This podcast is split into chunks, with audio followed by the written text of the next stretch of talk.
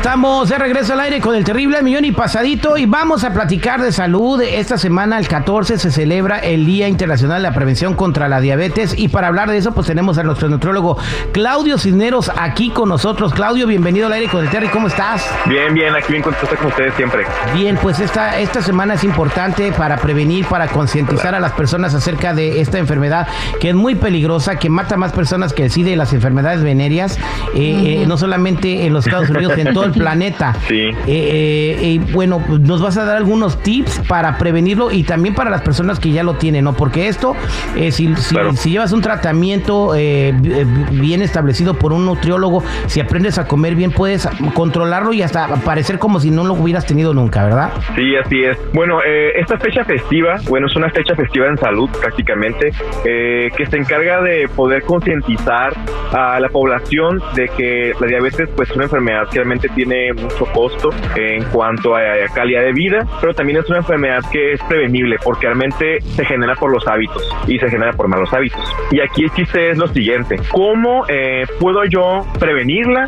Básico, como siempre les comento en las cápsulas que hacemos, comer adecuadamente, entrenar bien y dormir de la manera más adecuada. Ahora, que si, ¿cómo puedo saber si yo soy predispuesto a presentar este tratamiento para ya irme a atender con nutriólogo o con médico no especialista en esa área? Sería prácticamente el hecho de tener eh, exceso de peso, si tenemos un perímetro de cintura arriba de 80 centímetros, eh, este, o tenemos eh, 10 kilos arriba del peso saludable, ya es un riesgo. Y también el presentar eh, acantosis, que es prácticamente las marcas que están en el cuello con pigmentación eh, negra. Como el collarcito O negro caso-. Eh, que se pone atrás de tu cuello. Ajá. Es bien importante poner atención en estos datos para el diagnóstico, sobre todo. Y, y si presentas alguno de estos, aunque sea uno, es bien importante que ya asistas con tu médico nutriólogo para poder prevenirlo. Porque al final de cuentas, eh, si en tu familia ya hay diabetes, es un punto de los que comenté que te puede llevar a presentarlo. Pero que si en tu familia hay diabetes, el, no es obligación que lo presentes. Si tú cuidas prácticamente lo que mencionó, tu alimentación, tu entrenamiento,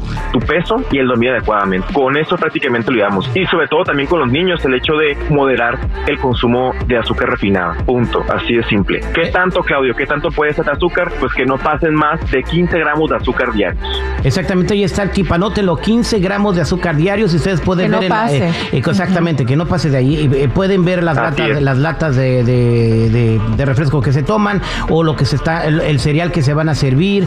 Todo tiene ahí cuánto azúcar tiene, ¿no? Muchas ver, veces tiene un montón, como 26, y tú dices, ay, Pero es por, por, la, por ejemplo, por lata, ¿no? Entonces, ¿qué significa? Que si una lata tiene 26, te tomas la mitad, ¿no? Y, y- no Bueno, un ajá, traguito. es más o menos un es un es un conteo, ¿no? Porque por ejemplo pasa de que hay productos que son muy saludables, por ejemplo, es una marca que vende de con probióticos, como un yogur bebible chiquitito, ¿no? Ujú. que, que increíble. Pero ese botecito tiene 15 gramos de azúcar, o sea, realmente es la dosis que el niño necesita y realmente el niño pues no se va a tomar uno, se toma dos o tres, entonces lo ideal siempre es buscar dónde, cuándo, qué tan frecuente es. Este, y no es limitarlo, o sea, no está mal que lo que, que la consuma, pero yo diría el tope del día es que sean 15 mientras el niño esté activo. Esté activo, tenga un deporte, una actividad, vaya a baile, tenga alguna actividad, al final de cuentas. exactamente. Con Entonces- los adultos, Ajá. sí es más sencillo que puedan consumir edulcorantes. ¿Qué es eso, edulcorante? ¿vale? Ah, es como lo mencionaba, eh, es un sustituto de azúcar, ya sea, eh, eh, ¿cómo se dice? Stevia, eh, el Splenda, etc, etc, que el más adecuado es el Stevia, ¿no? En este caso. Eh, los niños no, no están, no, es, no está prescrito y no es saludable para los niños utilizar sustituto de azúcar.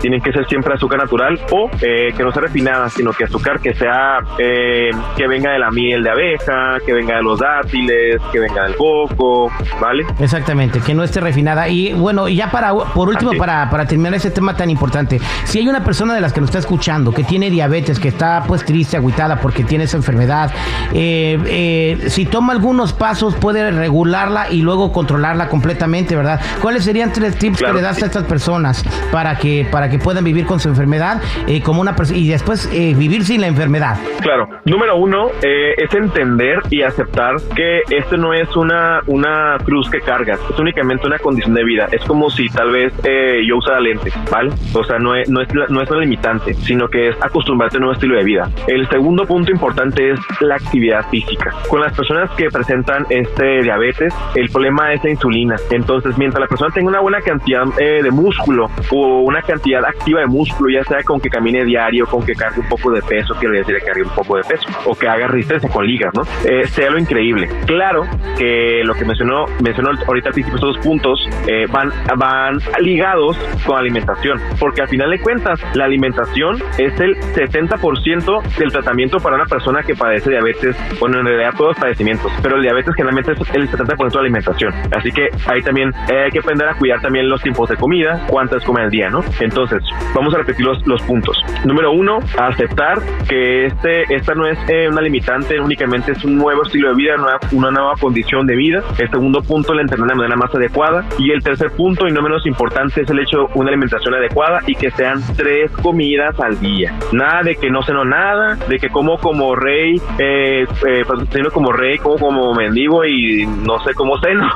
este, porque al final de cuentas es un descontrol totalmente con el azúcar. Y aquí, aquí les digo, o sea, si tienen preguntas, dudas al respecto, la verdad no hay nada mejor que preguntar a un especialista. Exactamente. ¿Qué te parece si pones en tus redes sociales eh, un cuadro de, de, de, las cosas que nos estás eh, poniendo, tips, alimentos que recomiendas para que la gente te pueda visitar y verlos en tus redes sociales? Claro que sí, claro que sí. Sí, voy a poner ahí los puntos del diagnóstico de diabetes. Vamos, vamos a hablar de, de, alimentos este, y pues prácticamente los hábitos que deben de, llevar a cabo. Exactamente. Muchas gracias, Claudio, por esa información tan importante. Que créeme, va a salvar vidas para toda la gente que quiera encontrarte o hacerte alguna pregunta para controlar diabetes, baja etcétera. ¿Cómo, ¿Cómo, pueden hacerlo? Sí, me pueden mandar mensaje por Instagram o por Facebook. En Instagram estoy como nutriólogo.claudio y en Facebook estoy como Claudio Cicero Nutriólogo. Muchas gracias, que tengas excelente mañana. Nos vemos. Igualmente, bye bye.